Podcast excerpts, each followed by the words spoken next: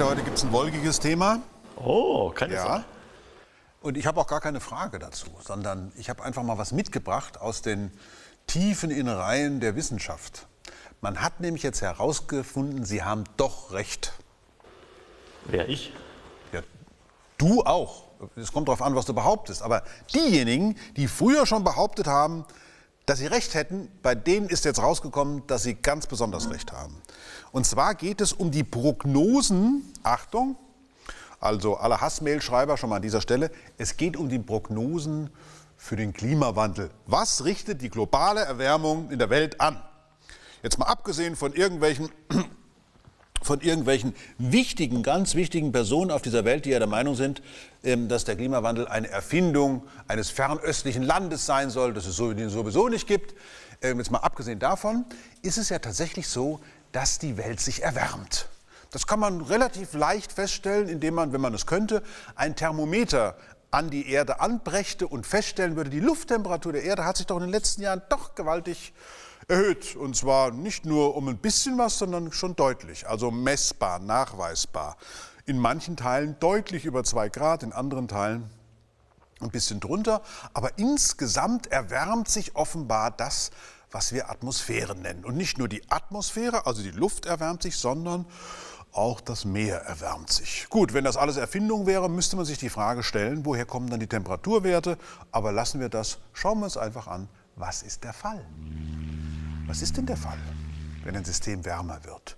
Schon früh bei den Klimaprognosen, wo es darum ging, Klima ist ja das über 30 Jahre gemittelte Wetter, es geht also nicht um das, was jeden Tag stattfindet, auch nicht das, was jeden Monat stattfindet, sondern der allmähliche Trend, wie sich die Wetterlagen tendenziell verändern und wie sich sogar die Tendenzen der Tendenzen verändern. Klima ist nämlich keine Sache, die wir direkt spüren, Klima ist eine Sache von Messungen. Deswegen ist alles Gespürte, alles Gefühlte, alles Gemeinte, also im Sinne von gemeint, Meinungen, ist hier völlig fehl am Platze. Beim Klima geht es nur um die Faktenlage.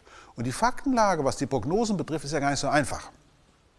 Eine Prognose hängt ja von dem ab, was man schon bereits kennt. Und da muss man sagen, der Klimawandel ist da gar nicht so kompliziert. Wenn ein System wärmer wird und die Atmosphäre ist wärmer geworden, aber nun mal, jetzt nehmen wir mal an, wir würden uns jetzt überlegen, wenn wir eine Prognose machen würden, äh, in den 70er, 80er und 90er Jahren, wenn die Erde tatsächlich allmählich wärmer würde, was würde denn dann passieren? Mal abgesehen von den ganz banalen Dingen, dass zum Beispiel Eis schmilzt, also dass zum Beispiel Gletscher verschwinden müssten, bingo, 100 Punkte. Ähm, dass äh, Eismassen auch da verschwenden, wo sie früher mal waren, bingo, 100 Punkte. Das sind ja primitive Prognosen. Wenn es wärmer wird, verschwindet Eis. Äh, und, oder dass es weniger regnet. Regnet es wirklich weniger? Nee, es könnte sogar mehr regnen. Warum? Weil wenn es wärmer wird, dann neigt das Wasser, was es ja auf der Erde in rauen Mengen gibt, dazu, häufiger zu verdunsten. Dann müsste ja das verdunstete Wasser, wenn es dann oben ankommt in der Atmosphäre, denn da oben ist es ja kälter, müsste es ja wieder runterfallen. Also könnte man sich zum Beispiel überlegen, sowas könnte man prognostizieren, dass eine allmähliche Erwärmung der Atmosphäre zu immer mehr und mehr Extremwetterereignissen führen könnte. Bingo, 100 Punkte. Und das sagen nicht nur die Wissenschaftler, das sagen auch die Unternehmen, die sich sozusagen aus ökonomischen Gründen mit Naturphänomenen beschäftigen, nämlich Rückversicherungsunternehmen. Äh. Diejenigen, die die Versicherungen versichern, die wissen schon seit langem, dass all diese Ereignisse tatsächlich eingetreten sind. Und jetzt, seit kurzem, wissen wir noch was ganz Neues ebenfalls. Die Prognosen haben früher schon immer gesagt, dadurch, dass die Erde sich allmählich erwärmt, also zunächst die Atmosphäre und natürlich mit einer gewissen Verzögerung werden wir auch spüren, dass die Meere immer wärmer werden. Dadurch, dass sich das also alles erwärmt, müssten sich auch die Wolkenbänder verändern. Das heißt, die Lage der Wolkenbänder auf unserem Planeten, die müsste sich in Richtung Norden bzw. in Richtung Süden verändern. Mit anderen Worten, da am Äquator, da müssten die Wolken weniger werden. Das war die Prognose. Nun ist das gar nicht so einfach, das statistisch zu untersuchen. Man muss also immer wieder praktisch sich anschauen, wie sieht die gesamte Wolkenverteilung auf einer Hemisphäre aus im Laufe des Jahres, im Laufe der Jahre, der Jahrzehnte und so weiter. Und jetzt wissen wir es. Es ist tatsächlich wahr. Also es ist das passiert, was man sich im Grunde genommen ganz anschaulich jetzt mal vorstellen kann. Die Äquatorregion, die empfängt die meiste Sonnenstrahlung. Deswegen ist es da auch am wärmsten. Also um nicht zu sagen am heißesten. Na, also, und da wird also richtig viel Wärme gespeichert. Diese Wärme verteilt sich nun in der Atmosphäre sowohl nach Norden wie nach Süden. Dann gibt es verschiedene Tiefdruckgebiete, es gibt verschiedene Wolkengürtel.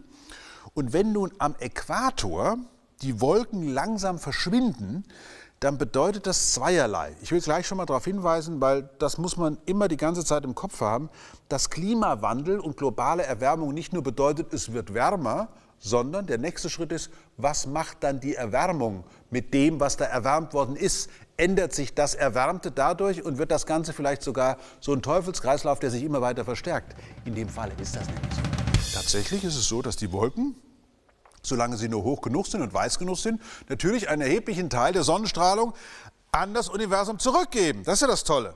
Das heißt, wenn jetzt diese weißen Flächen der Reflexion in der Atmosphäre verschwinden und die Sonnenstrahlung stattdessen praktisch ungebremst auf den Boden knallt, dann wird es da natürlich ja, wärmer, na klar.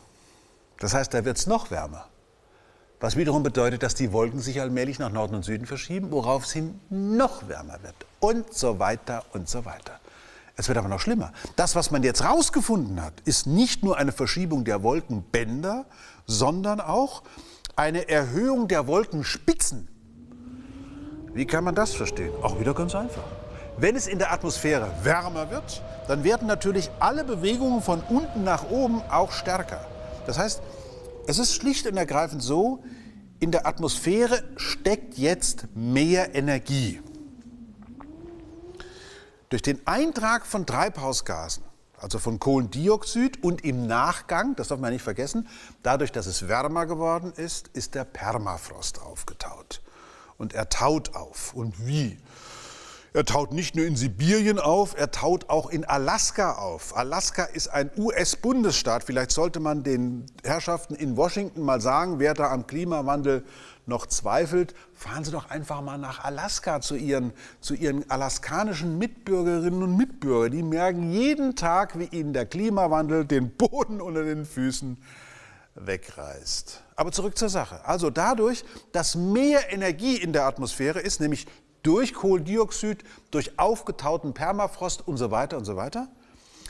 Dadurch wird natürlich die Atmosphäre insgesamt, man könnte sagen, vitaler. Es passiert mehr. Es passiert einfach unglaublich viel mehr, vor allen Dingen durch diese innere Hitze, die die Atmosphäre jetzt immer mehr und mehr hat, also die zusätzliche Wärme, werden die Bewegungen von unten nach oben immer stärker und stärker. Deswegen schießen die Wolken weiter nach oben, was einerseits begründet, weshalb solche Starkregenereignisse immer wieder auftauchen, weil nämlich die Dynamik größer ist, aber dazu komme ich gleich nochmal.